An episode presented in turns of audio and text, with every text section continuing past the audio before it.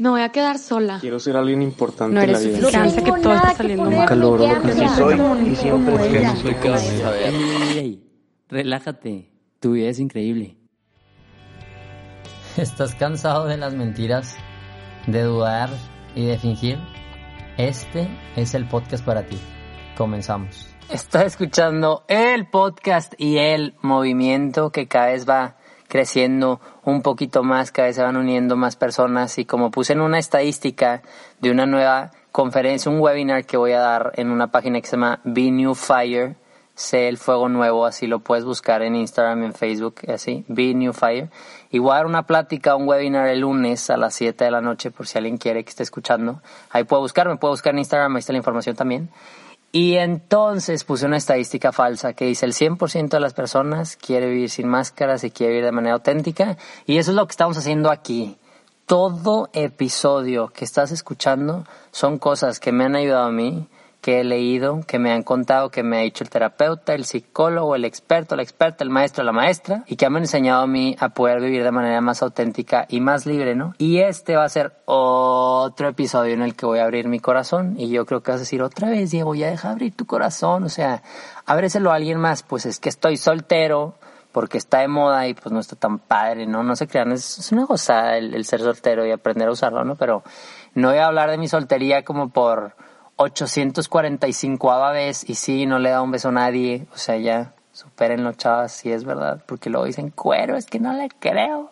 ¿Y por qué digo que hablo mi corazón? Porque es un ejercicio de todos los días que espero esta práctica mía la puedas aplicar tú en tu vida, no en un podcast, no no publicándolo, sino viviéndolo con, con tu novio, con tu novia, con tu papá, tu mamá, tus hermanos, tus amigos, o sea, que realmente sepan quién eres, que cabes, o sea, que no te mueras y empiecen a salir muchas cosas y "Ah, yo no sabía que a mi, a mi hijo le gustaba bailar, yo no sabía que a mi hijo tenía estos amigos, yo no sabía que mi hermano hacía esto, ¿no? O sea, aprovechar este tiempo de contingencia para realmente presentarnos. Yo me acabo de enterar que mi mamá cantaba en un coro según ella y tocaba la guitarra, o sea, ya se le olvidó porque mi mamá es así, pero Qué increíble, o sea, no tenía idea, ¿no? Y el tema de hoy es el daño que me hizo poner a personas en pedestales, ¿no? Vivimos en una sociedad de, de méritos, quizá, de puestos importantes, de títulos complicados, ¿no? Justo decía, eh, hablando en una práctica de algo, ¿no? Estábamos hablando de, de, los títulos de los trabajos, ¿no? Y, por ejemplo, puede ser maestro, pero te ponen coordinador de la subdirección suprema del nivel bilingüal inglés triple 14 certificado 90, ¿no? Dices, ¿qué? ¿Qué haces? Soy maestro. Ah. Pero pues nos gustan los títulos, ¿no? Y así también como en esta cultura de títulos, pues le vamos dando importancia a esas a esos logros, a esos aprendizajes, experiencias y, y trabajos de, y puestos de trabajo que están teniendo las personas y que es muy válida, ¿no? Porque pues ha implicado un esfuerzo generalmente el que estén ahí, ¿no? Y es señal de que tienen alguna experiencia que, que compartir, ¿no? Pero esto se ha trasladado a que ponemos ciertos pedestales en nuestra vida. Eh, Brené Brown también lo usa en un ejemplo de, de un coliseo, ¿no? Y cuando estamos nosotros y nos presentamos vulnerables o nos presentamos en la incertidumbre, cuando queremos hacer un reto, salir algo diferente, ponemos en ciertas sillas ahí en primer lugar en zona VIP a ciertas personas o ciertos sentimientos que nos ponen muy nerviosos, ¿no? Yo les comparto que en mi adolescencia, digo, sigo en mi adolescencia porque no me ha cambiado la voz, creo que nunca me va a cambiar, pero no es historia sabe, no crean, no quiero que me cambie. O sea, estaría padre empezar a hablar así, super cool, sexy. Tal vez, tal vez eso es precisamente por eso no tengo novia. Pero sí, seguramente es eso ahorita eso, ¿no? Entonces, eh, para mí fue muy doloroso eh, en mi adolescencia antes de, de, entrar a terapia, ¿no? Como el no haberme dado cuenta que puse a ciertas personas en estos pedestales, ¿no? Que es válido darle autoridad y, buscar el consejo de ciertas personas y es necesario. No se trata de que salgan de este episodio eh, siendo rebeldes y ya no voy a poner ningún pedestal a nadie y no voy a seguir los consejos de mis papás, ni de los ancianos, ni de los maestros, ni, mi, ni mis consejeros y psicólogos, y me vale la vida. Pues es que así no es, de eso no se trata, tu vida es increíble, ¿no? Pero para mí fue un proceso muy doloroso porque igual era una situación en la que yo buscaba mucho consejo y yo puse a esa persona como un ideal, algo que buscaba, ¿no? Inconscientemente, conscientemente, si es que me interesa mucho lo que esa persona piensa de mí, ¿no? Y entonces, desde cosas que consultaba mi trabajo, a estar constantemente buscando su aprobación, o sea, realmente estaba mendigando amor y atención. No era culpa de la otra persona, era culpa mía, que no me daba cuenta y que me tengo paciencia y tengo empatía conmigo mismo. Y es que digo, todavía no había sido terapia, ¿verdad? Era muy, muy necesario, ¿no? me perdí, como ya lo he dicho muchas veces, poniendo mi valor en lo que decía esa persona, ¿no? Entonces me acuerdo un momento muy triste que me hizo una corrección, me decía, es que Diego, no puedes estar hablando así de esta manera, porque no haces esto. Y tal vez yo lo estoy poniendo, o sea, hay que matizar, nunca tuve la conversación con esa otra persona para darme cuenta como cuál fue el lado de su historia, ¿no? Pero lo que sí sucedió es que me puse muy triste ese día, que me dijo, es que tienes que ser más tranquilo y no sé qué, y chalala, ¿no? Como que quitando cosas de mi esencia que me hacen yo, que me hacen Diego Estrada, tu vida increíble, foto lavándose los dientes, ¿no?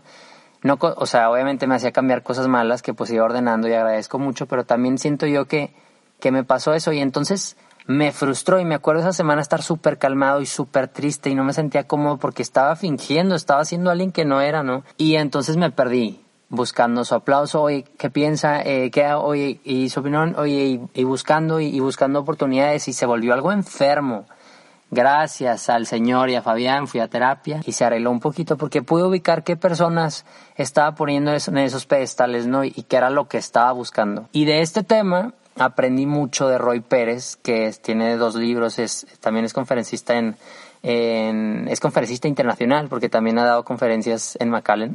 Conmigo, de hecho, compartimos escenario más o menos.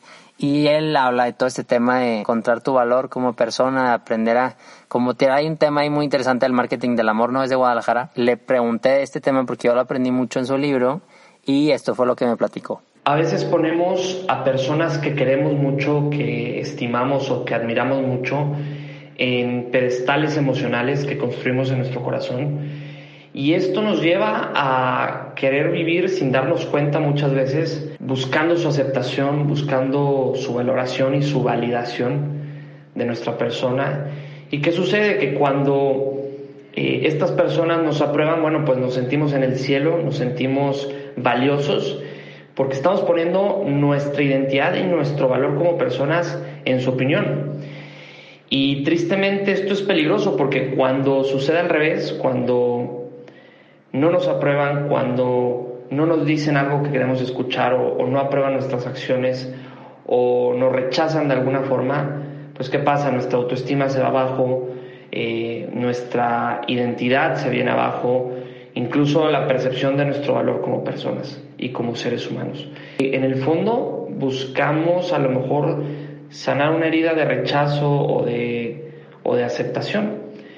A veces vemos a estas personas eh, como una, un sustituto de alguien que en algún punto de nuestras vidas nos, nos lastimó y entonces sin darnos cuenta queremos sanar esa herida eh, y esa falta de palabras de afecto que en algún momento nos, nos hicieron falta, buscamos que esta otra persona, esta nueva persona eh, las llene, ¿no? Y como dice Roy, o sea, me encanta y mientras lo platicaba con él yo decía, es que es muy cierto, o sea, vas poniendo tu valor en lo que espera esa persona y no nos damos cuenta el poder que le estamos dando, cuando ese poder realmente debería venir de nosotros y, y, y, de un trabajo constante y no, y no solo darle ese poder a esa persona porque en un día bueno te puede aplaudir y en un día malo no te aplaudes, son muchas circunstancias, muchos factores, como dice Roy, y entonces, oye, pues empieza a, desbalancearse o empieza a haber incertidumbre en tu valor propio, en, tu personalidad, dices, es que tu valor propio debe haber certeza 100% todo el tiempo, ¿no? Y entonces por eso yo les dejo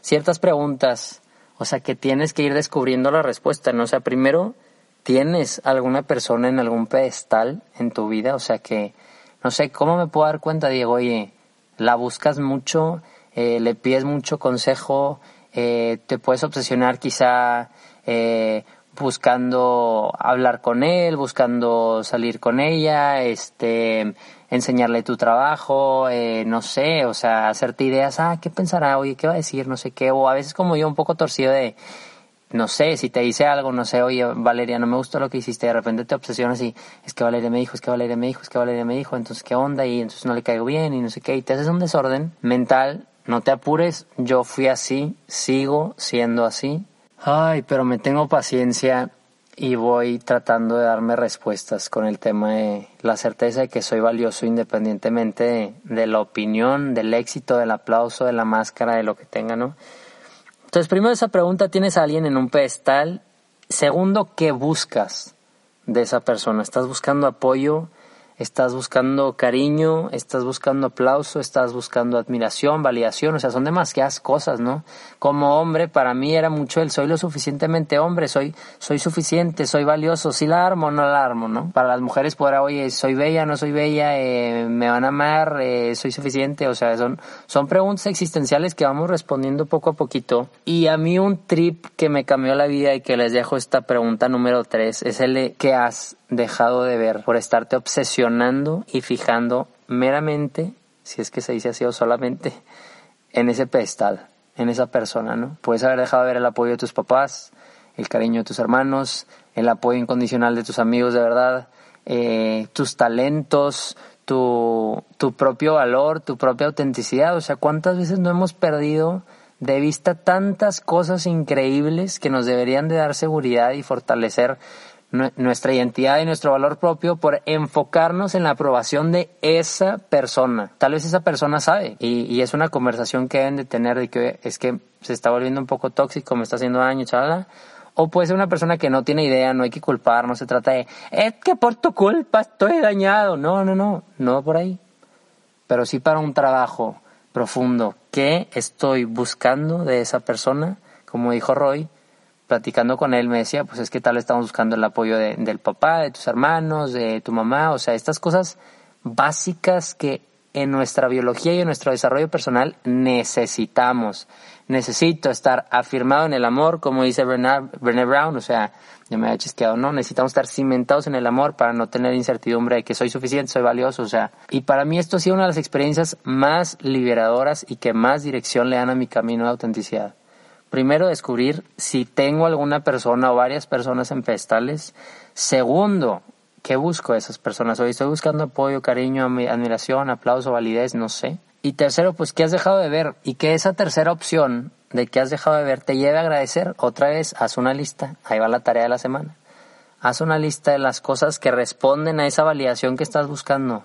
A ver, si estoy buscando, no sé, aplauso, oye, a ver, pues, mis amigos me quieren mucho, mi grupo de tías me quiere mucho, la tía Hani y mi mamá siempre me aplauden, oye, pues sí la armo, ¿no? O sea, ten esta conversación sana contigo, enciérrate en un carro y platica como yo estoy ahorita grabando este podcast, ¿no? O sea, Diego, no eres esos aplausos, Diego, si tienes confianza, Diego, si hay seguridad, si te quieren, si hay apoyo, ¿no? Y haz, haz como yo. Ese es mi último consejo el día de hoy. Dile a alguien que nunca, o sea, pídele por favor, yo sí le dije a una mía, por favor, que nunca se me olvide que soy amado y que tengo valor en mi vida y de que tengo validez y se me empieza a olvidar, me tocas y me dices, oye Diego, acuérdate de esto, grábate, anótalo, tatúatelo, nada más no me vengan a regañar después, es que Diego me dijo. No, se tatúen. o puede ser que sí, no sé, en tinta blanca, pero hagan esa conversación tan profunda, tan rica y tan necesaria que debemos de tener. Y más en estos tiempos de contingencia, y no me voy a cansar de decirlo, es tu momento de brillar y de ser luz y esperanza para los demás.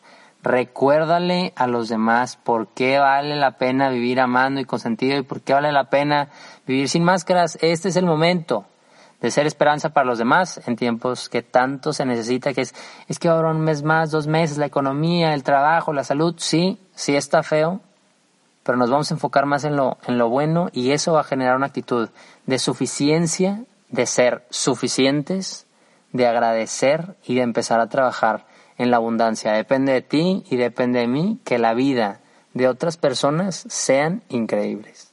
Así que no importa si tienes mucho o tienes poco, sino de recordarte que ya eres suficiente. Eres único y eres necesario y voy a estar aquí todos los jueves para recordarte que vale la pena vivir amando y con sentido. Y que nunca, pero nunca se te olvide, tu vida es increíble.